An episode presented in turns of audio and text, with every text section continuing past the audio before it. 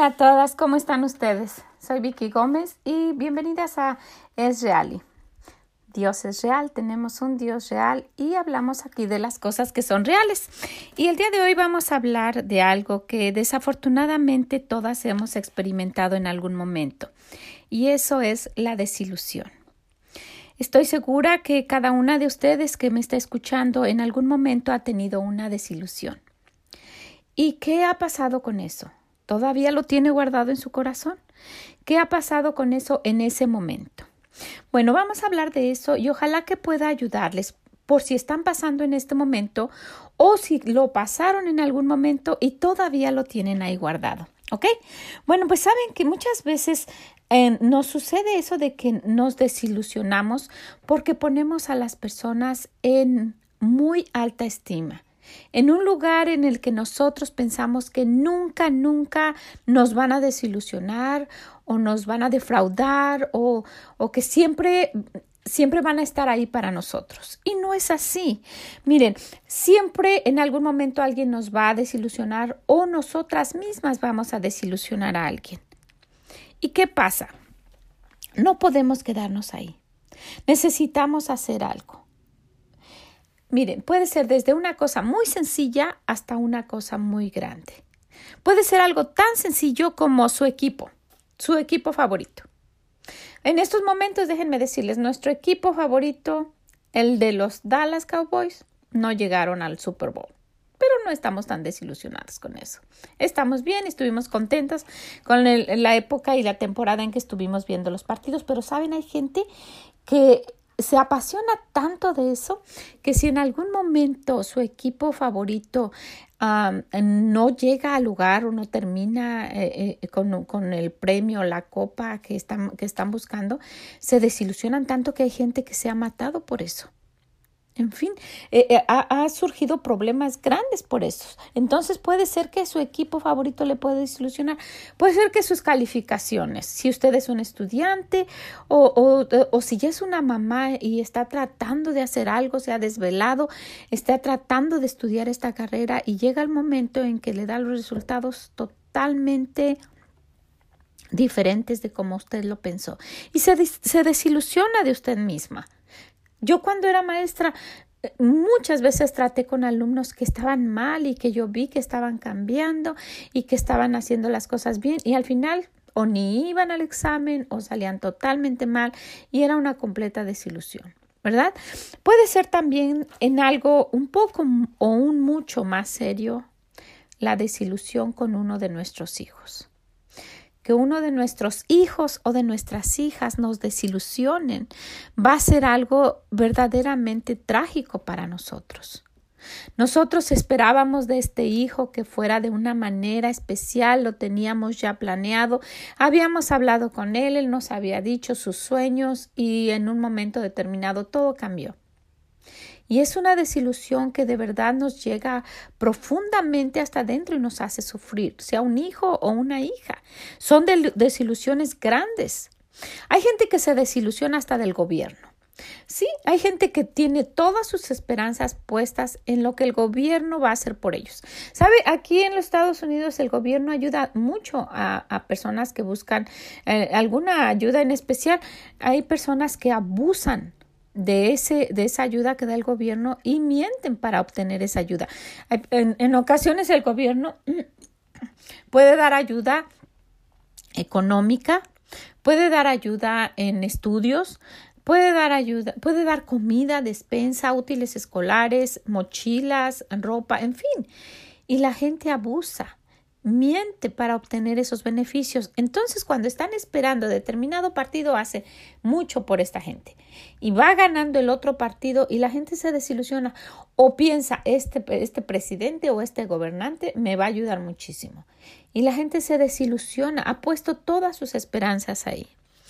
Una religión pasa mucho con esto. Algunas personas piensan que por estar en una religión determinada su vida va a cambiar totalmente. Si yo pertenezco a esta religión, nunca más voy a tener problemas y hasta hay personas que se los dicen. Y no es así. No es así se dan cuenta de que no fue así como les habían dicho y total desilusión. Y hay personas que, se, que, que han llegado a nuestra iglesia, a las iglesias cristianas, pensando con la idea errónea de que la gente ahí es perfecta, que vamos todos a la iglesia y que todos somos muy buenos y algo ven y se desilusionan totalmente y no regresan. ¿Por qué? Porque somos personas. Porque somos personas como ellos con todos los defectos y lo último que van a encontrar en una iglesia es gente perfecta. Pero se desilusionan, ¿por qué? Porque no están haciendo exactamente lo que Dios dice. Él dice que pongamos los ojos en Él y nunca vamos a tener estas desilusiones. No nos va a pasar. Dice, puestos los ojos en Jesús, el autor y consumador de la fe. O sea, ir caminando, pero no desviar nuestra mirada hacia otras personas, sino seguir caminando con la vista dirigida a Dios. Hay una desilusión que afecta muchísimo, mucho, y es cuando el esposo nos desilusiona. O cuando el novio y ya están a punto de casarse y, surge una desilusión muy grande. Aún las novias pueden hacer eso. Y estas desilusiones son de las que tardan más en recuperarse, porque está puesta una una esperanza de una vida bonita o una fantasía de cómo irá a ser esta vida y se da uno cuenta de que la otra persona es un humano que tiene muchos errores o que estaba ocultando algo o, no sé, o, o una esposa descubrió algo y esas desilusiones son muy, muy fuertes. ¿Y qué es lo que va a pasar con ello? ¿Cómo va a seguir nuestra vida? ¿Cómo podemos continuar? ¿Cómo la gente ha podido? Saben, hay mucha gente que lo ha podido superar y lo hicieron sin la ayuda de Dios. Con tanto sufrimiento y de una manera como ellos pudieron, lo trataron de arreglar de la mejor manera y ahí van sufriendo y tropezándose todo el tiempo. Pero hay una mejor manera y esta es con la ayuda de Dios. Cuando nosotros conocemos cómo Dios quiere que actuemos, los dolores que todo mundo está pasando se sufren diferente. Por eso cuando una persona, un familiar muere, nosotros lo vemos de una manera diferente porque sabemos las promesas de Dios. El dolor es fuerte, sí, porque vamos a extrañar a la persona, porque no va a estar con nosotros, porque sabemos que algún día la vamos a ver, pero como humanos sufrimos. Pero no es el mismo dolor y la desesperación que sufren aquellos que piensan que nunca más o que no tienen esa esperanza de volver a ver a sus familiares. Entonces el sufrimiento es muy diferente y es de la misma manera. Si nosotros de verdad nos tomamos de las promesas de Dios, ese sufrimiento va a ser muy diferente.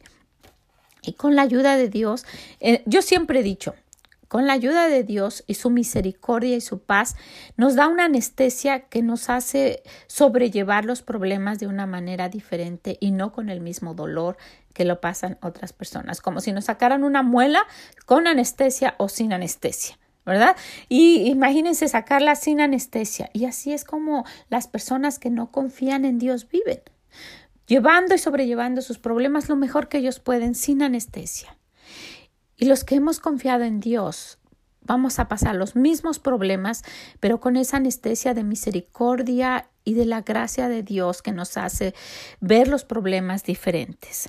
Entonces, cuando una cosa suceda así, cuando una desilusión llegue a nuestra vida, necesitamos, ¿qué es lo que necesito hacer? Y aprender de eso para no volverlo a pasar o para pasarlo pero que fuese algo totalmente fuera de nuestras manos porque hay cosas que nosotros podemos evitar y cuando no están en nuestro control, no decir, bueno, yo pude haber hecho esto o pude haber hecho esto. Lo que pasa es que muchas veces seguimos haciendo exactamente lo mismo y nos vuelven a desilusionar y nos vuelven a desilusionar porque seguimos igual. Entonces, cada vez que pase algo va a ser para ayudarnos y para crecer y empezar a ser diferentes como Dios quiere que lo hagamos. voy a comentar de algo. Aquí en Estados Unidos, la compañía de luz se llama como el inventor del foco, Edison. Y así vienen nuestros recibos de la luz, vienen con el nombre de Edison, como Thomas Edison. Y ¿por qué? En memoria de ese hombre que en un momento dijo que él iba a, a, crear un foco que alumbrara toda la ciudad. Es más, lo hizo, hizo la promesa le hizo la promesa al gobierno, les dijo, les prometo que yo voy a alumbrar la ciudad con un foco que no tenga que ver nada con, con el gas, porque antes las bombillas eran de gas. Y él prometió y ni siquiera tenía el invento, solamente era su idea. Pero a lo que voy es esto. Él dijo, bueno, lo voy a hacer. Y empezó a hacerlo y fracasaba. Y empezó a hacerlo y fracasaba. Y seguía haciéndolo y fracasaba. Pero no pasó esto, no pasó de que en sus fracasos, un día dijo a los 100 fracasos, por ejemplo, ok, esto no funciona. Voy a cerrar mi laboratorio y me voy de aquí. No, no hizo eso. ¿Saben qué hizo? Él dijo después de que, de que se encendieron esos focos, dijo, bueno, yo no fracasé, solo descubrí 999 maneras de cómo no hacer una bombilla. O sea, puedo decirles más de lo que de todo lo que no hice bien para poder hacer algo bien. Y yo espero que no sea nuestra vida una vida de puros fracasos, al contrario. Al contrario que no sean las 999 veces de cómo no hacerlo para llegar a hacerlo bien. Al contrario que sea esta y no lo vuelvo a hacer.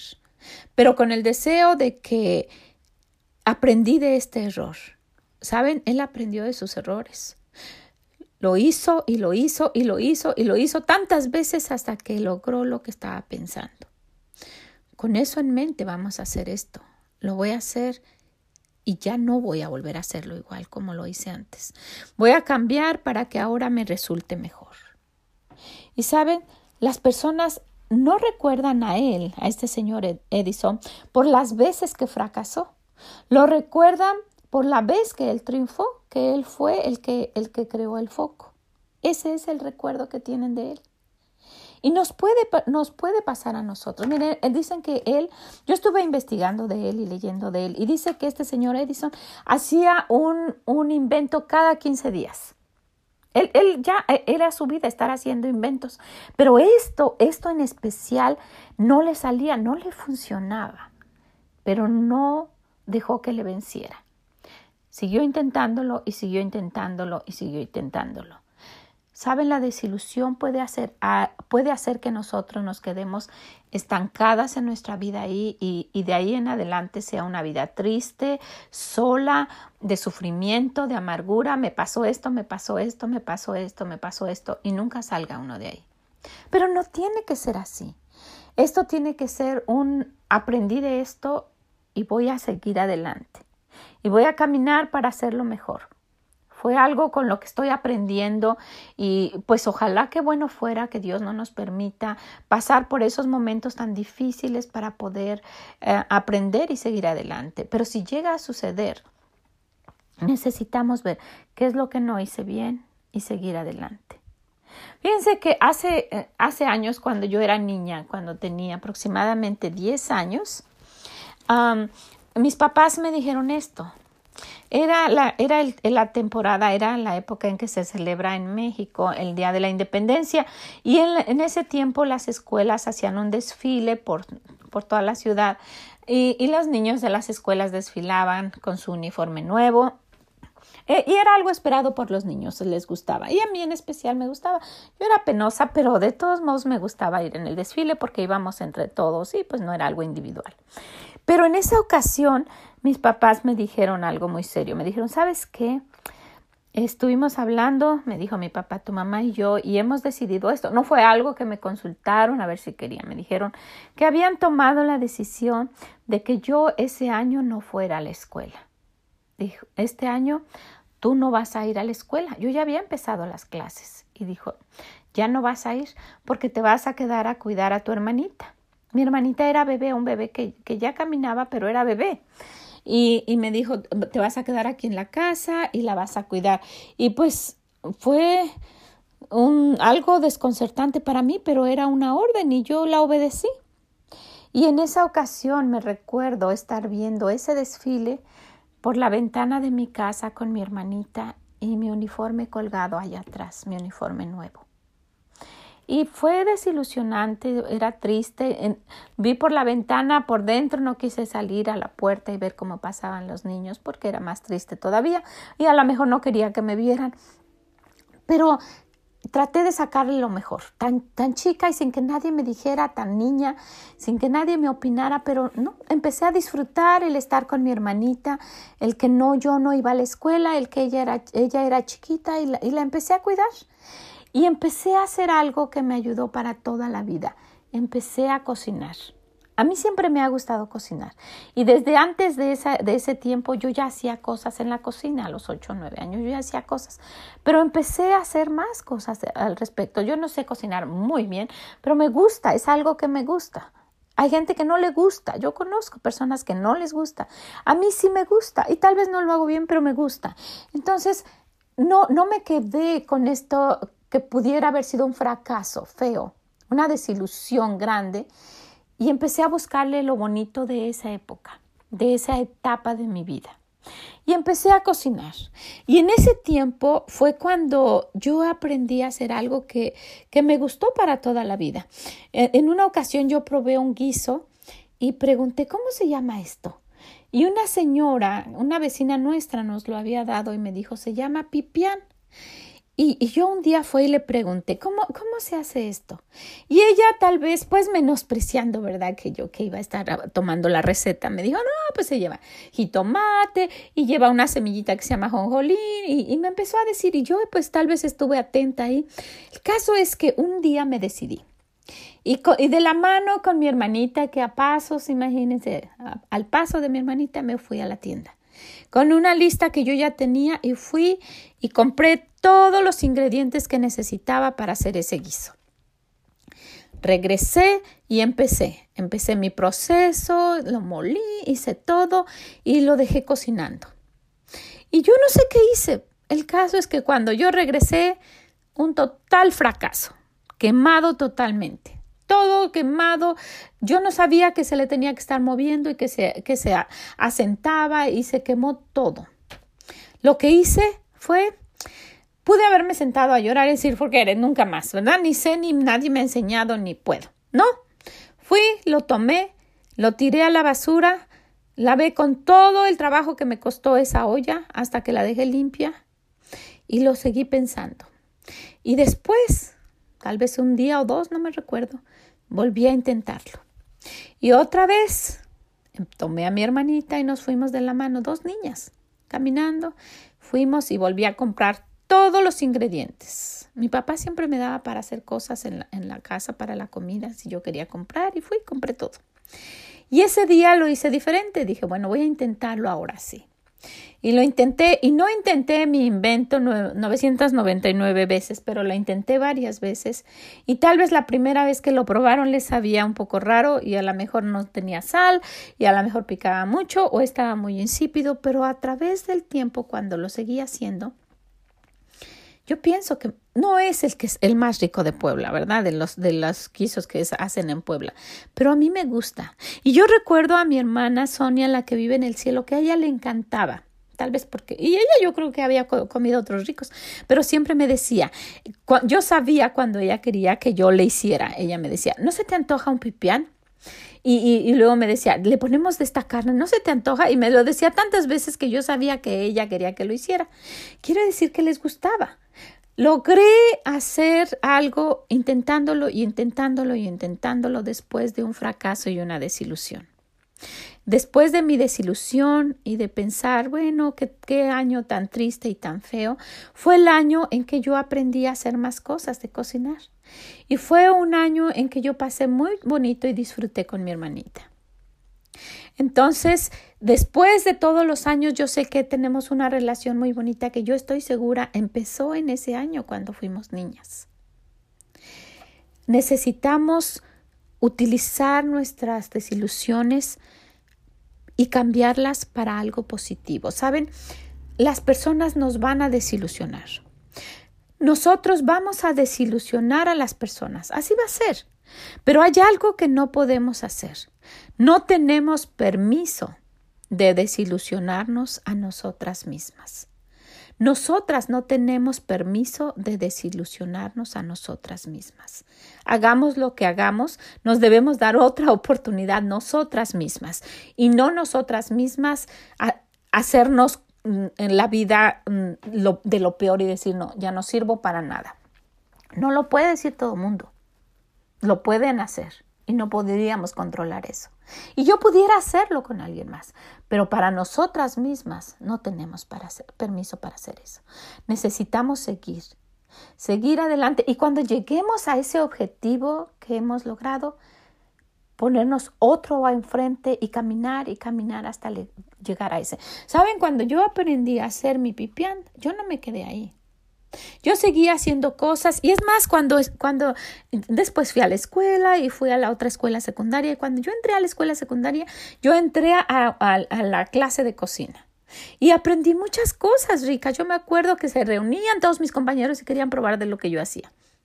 Me acuerdo haber aprendido unos, unos tamales muy ricos de arroz que se llamaban canarios, que nunca, ya con los años se me olvidaron y si alguien de ustedes sabe, por favor escríbanme y díganme cómo se hagan porque eran riquísimos y yo ya no me recuerdo. Pero me acuerdo que después de eso yo aprendí muchas cosas más por mi cuenta y entré a aprender y, y investigaba. A mí me encanta. Ahora ya no lo hago, no lo hago porque a mi esposo le gusta mucho cocinar y casi no cocino. Pero a mí me encanta hacer eso. Entonces, que esto pueda servirnos para animarnos a seguir adelante, no para, no para estancarnos o para hacernos hacia atrás. Principalmente, como dice el Señor, puestos los ojos en Él, que es el autor y consumador de la fe, puestos los ojos en Jesús. ¿Sabe? No los ponga en nadie más. Se va a desilusionar más todavía. Póngalos en Él. Nunca nunca le va a defraudar. En 2 de Corintios 4 del 7 al 9 dice, "Pero tenemos este tesoro, ¿cuál tesoro? La palabra de Dios, las promesas, lo que él dice, en vasos de barro, para que la excelencia del poder sea de Dios y no de nosotros, que estamos atribulados en todo, mas no angustiados, en apuros, mas no desesperados, perseguidos, mas no desamparados, derribados, pero no destruidos. No va a ser así. Tenemos esa ayuda incondicional de Dios para lo que esté pasando. Siempre he dicho, yo no sé lo que está usted pasando, no sé. No sé cuál sea su decepción. A lo mejor se estuvo en sociedad con alguien y le desilusionó y le robó lo que habían hecho. A lo mejor confió en alguien para que le viniera a hacer un trabajo. Usted le dio el dinero, eso ha surgido muchísimas veces. Usted le dio el dinero y nunca más regresó a lo mejor ordenó algo y, esa persona dice que usted no le dio dinero, no sé. Pueden ser desilusiones pequeñas o desilusiones grandes que hagan un cambio radical en su vida. Pero en 2 de Corintios 5, 7 dice, porque por fe andamos, no por vista. Entonces, con la ayuda de Dios, si hemos pasado por esa situación, vamos a seguir adelante. Y si no, vamos a tomar los consejos de Dios para que esto no nos pase para tratar de evitarlos. En Salmo 55, 22 dice, echa sobre Jehová tu carga y él te sustentará. Y luego miren lo que dice, no dejará para siempre caído al justo. No vamos a estar ahí por siempre. Saben, esto debe ser, una desilusión debe ser un escalón fuerte, resistente, para empezar a subir esa escalera que nos va a llevar hasta donde Dios quiere que lleguemos. No debe ser algo para que caigamos y vayamos hacia abajo. Al contrario, debe ser algo para ayudarnos a subir. Si nosotros lo tomamos en cuenta como algo que Dios permitió para que nosotros aprendamos o que por nuestros errores nosotros lo ocasionamos, porque siempre podemos decir, ay Dios, ¿por qué permites esto? No, puede ser por algo que nosotros mismos ocasionamos. Confiamos en esa persona acabándola de conocer de dos días. ¿Cómo podemos hacer eso? Esa muchacha se fue con ese joven porque le prometió no sé cuánto, siendo que solamente lo había visto dos veces. Esa no es culpa de Dios, no está probándonos, no está dándonos ese resultado que nosotros estábamos pensando.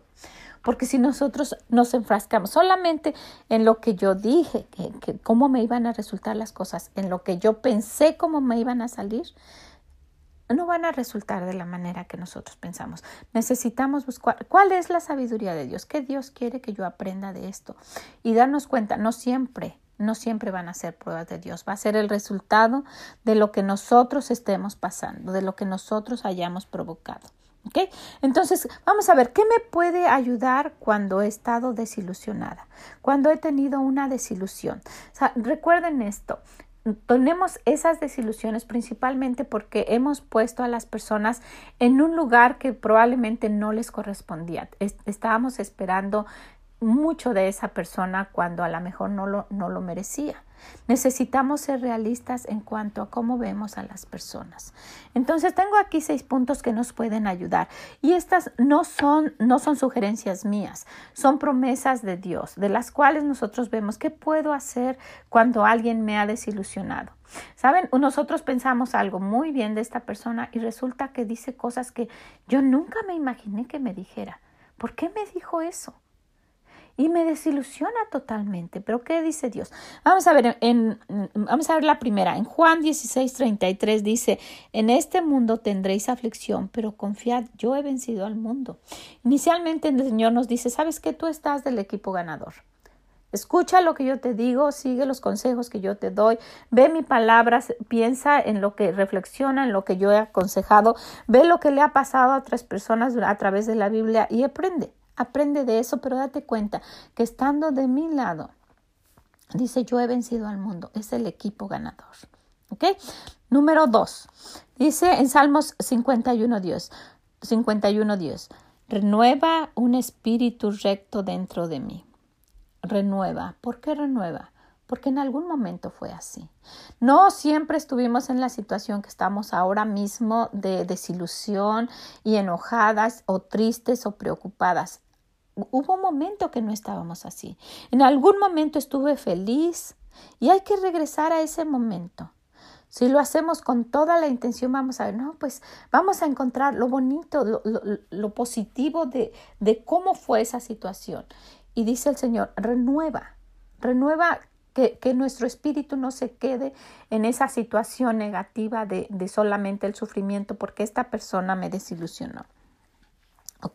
Número 3. En Efesios 4:26, no se ponga el sol sobre vuestro enojo. Y en el 27 dice, ni deis lugar al diablo. Trate con todo lo que pueda de antes de ir a dormir, haya entregado todo y dejar en las manos del Señor.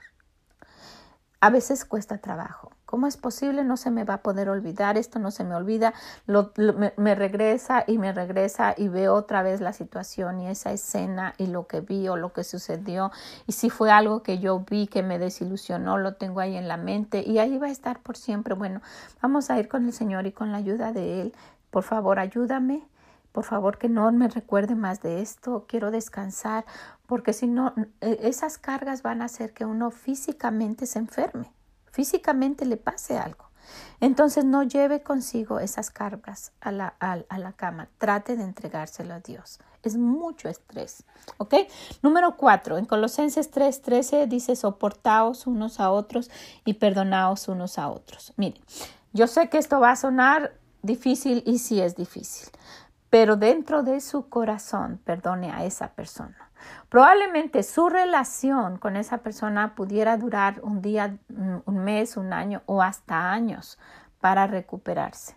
Pero en su corazón no tenga el resentimiento de no haber perdonado a esa persona. No, de la manera que Dios nos perdonó a nosotros, dice al final de ese versículo, de esa misma manera perdone a esa persona que le desilusionó. Muchas veces hasta pudo haber sido nuestra culpa por haberla tenido en alta estima. ¿verdad? Entonces, si, si está totalmente desilusionada, fue un problema muy grande. El, el restaurar la, la relación puede durar mucho, sí, pero eso es otra cosa. Es algo totalmente independiente, pero el perdonar de corazón, eso es a lo que Dios se refiere. Dice en Colosenses 3:13 dice, soportaos unos a otros y perdonaos unos a otros. Y después al final dice de la manera que Cristo os perdonó a vosotros. Entonces, perdónelo en su corazón, perdone a esa persona en su corazón, principalmente para bien suyo. Ok, número 5, Efesios 4:31. Quítese de vosotros toda amargura, enojo, ira, gritería y maledicencia y toda malicia. Bueno, el Señor necesitamos obedecer, acepte las órdenes de Dios. Dios lo está diciendo como una orden. No nos está diciendo, ¿le gustaría quitar eso? No le gustaría como que ya no haga eso. No, nos los está dando en una forma hiperactiva, nos está diciendo, sabes que hazlo, quítese de vosotros toda y nos empieza a decir cosas que Dios en su sabiduría sabe que vamos a hacer cuando estamos enojados, cuando estamos desilusionados y cuando queremos desquitarnos, dice, y empieza a decir que el, enojo, la amargura y, y quiere Dios que que nosotros pensemos en momentos bonitos, que tratemos de relajarnos para no estar enojadas para no ofender ni gritar, y mucho menos diga malas palabras ni cosas malas de las cuales pueda arrepentirse, y que cuando pase el tiempo o cuando usted se recuerde o cuando los demás recuerden ese momento, que no sea tan feo como pudiera llegar a ser si usted da rienda suelta a cómo es. Porque si damos rienda suelta a cómo somos, yo puedo ir y gritar y decir todo lo que pienso decir malas palabras y ofender. Yo pensaba esto de ti, ¿cómo es posible que me dijiste eso? Yo pensaba esto de ti, tenía mi confianza en ti, ¿cómo es posible que me trataste así? ¿Cómo es posible? Y lo puedo, yo lo estoy diciendo de corazón. Pero no, el Señor dice, quítese de vosotros eso. No quiero, no quiero. Y, y, lo dice claramente. No quiero que estés gritando, no quiero maldiciendo, ni cosas malas. Así lo dice, quítese de vosotros toda amargura, porque con nuestro corazón amargo empezamos a decir eso. Enojo, cuando estemos enojadas con ira, empezamos a gritar, a maldecir y a decir cosas malas. Y el Señor dice, ¿sabes qué? Quítalas. Esto nos va a ayudar también. ¿Ok? Y número 6, en Efesios 3, 17 al 19, léalo después, dice, para que habite Cristo por fe en vuestro corazón Siguiendo lo que él dice, en lugar de que habite la amargura, el enojo, el rencor, todo lo que surge después de una desilusión, si lo sustituimos por las cosas que acabamos de ver, dice, para que habite Cristo por fe en vuestro corazón. Y luego dice al final del 19, dice, y seáis llenos de toda plenitud de Dios. Imagínense ser llenos de toda la plenitud de Dios. Si alguien nos va a ayudar a lograr hacer esto, va a ser Dios. Porque si nosotros lo queremos hacer por nuestras fuerzas, no, si yo sí puedo, de ok, voy a tratar de no gritar, no podemos. No podemos sinceramente porque nuestra carne, nosotros mismos, el, el yo, ese va a ganar y vamos a, va a salir el rencor y lo que tenemos dentro. ¿Verdad? Ahora, si nosotros solo lo guardamos humanamente y no queremos decirlo solamente por querer así, hasta nos puede hacer eh, este daño, puede hacer. En una ocasión yo traté de no enojarme, de no gritar y yo tuve una enfermedad muy, seria, tuve parálisis facial, se me paralizó la cara por no desahogarme y decir las cosas que pensaba y, y por guardarme. Pero Dios no quiere eso así, de verdad, fue un proceso grande, un proceso largo, una parálisis facial que que duró mucho tiempo para que, para que pudiera ah, volver a la normalidad. Se paraliza la mitad de, la cara, se paraliza el ojo, la boca, todo. Fue una parálisis por guardar eso. Y Dios nos está refiriendo a eso. Dice, Dios quiere que a través de Él, por medio de Él, con la ayuda de Él, uno pueda descansar descansar en Él, dejándole las cargas, dejándole esa desilusión que tenemos de alguien que nos haya, que, que nos haya hecho eso, entregársela al Señor. Mira, está pasando eso. Y cuando lo hagamos de verdad, sinceramente, y se lo entregamos, es cuando Él actúa en nosotros. Por eso no vamos a poder hacerlo en nuestras fuerzas tiene que ser a través de él. Esa etapa en la que yo tuve la parálisis facial fue una etapa muy difícil. Por eso yo les decía al principio, muchas veces sí podemos superar esto en nuestras fuerzas. Y hay gente que va en el mundo superando sus problemas, sus desilusiones y sus así así funciona. La gente que no conoce a Dios así lo hace. Se muere alguien y sufre muchísimo y llora y, y su corazón no se, no se recupera y en fin. Y, y, si alguien que conoce a Dios se, tiene una pérdida de algún familiar y, y, de verdad han confiado en Dios, ese, ese dolor es diferente porque hay un dolor de esperanza de volverlo a ver. Y lo mismo en estos problemas. Si hubo una desilusión, es como si hubiese muerto algo porque eh, duele, definitivamente duele físicamente. Y si uno lo quiere calmar físicamente y personalmente, eh, en nuestras fuerzas, trae consecuencias y trae consecuencias físicas. Ese dolor va a causar problemas. Y esa parálisis no era algo imaginario, era algo que yo tuve, que no podía comer y, con, con, juventud y, con, con, deseos de que, de que estuviera bien, no podía, porque lo estaba haciendo en mis fuerzas. Precisamente por eso le digo, no lo haga en sus fuerzas. Busca a Dios, refúgiense en Él y regrese esto y vea las promesas de Dios. Regrese esto, este audio y véalo. ¿Cuál fue la primera promesa? ¿Cuál es la segunda? Y, vaya haciéndolo. Es por el bien suyo. Vea a su alrededor. ¿Cómo, ¿Qué está pasando cuando usted está gritando, maldiciendo, llorando, tirada ahí sin ninguna esperanza? Y, eh, no es un ambiente bonito que quieren sus hijos, no es un ambiente bonito que quiere su familia, principalmente no es un ambiente bonito para usted. Levántese donde está, lávese la cara, bañese, cámbiese, arréglese y vea esto. Búsquelo, busque en la palabra de Dios estos seis puntos y diga, los voy a hacer míos. Ahora que he estado sufriendo tanto, los voy a poner en práctica. ¿Qué dice Dios? ¿Qué puedo hacer? Y que sea solamente un escalón para empezar a subir esa escalera y llegar hasta donde Dios quiere que llegue. No se pare. No se pare porque tiene una carrera por, por delante, pero principalmente hágalo poniendo los ojos en Jesús, el autor y consumador de la fe. ¿Y van a venir aflicciones? Sí, eso dijo, dijo el Señor. En este mundo tendréis aflicciones, pero confiad, yo he vencido al mundo. Sí van a venir.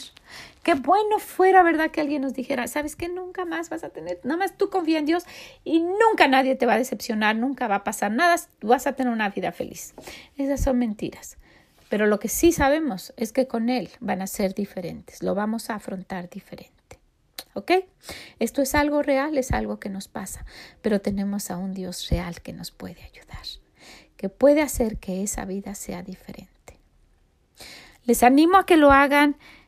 Si es posible y si quieren, mándenme sus comentarios, díganme qué es lo que está pasando para poder ayudarlos y orar por ustedes. Esa es la única cosa que podemos hacer, orar unos por otros. Díganme qué es lo que está pasando en su vida. Les agradezco mucho cuando tienen esa confianza. Hay muchas mujeres que me han dicho y yo me siento muy, muy privilegiada, muy bendecida y muy comprometida de que alguien me, me diga las cosas que están pasando. Por favor, Ah, trátelo por usted, por su familia.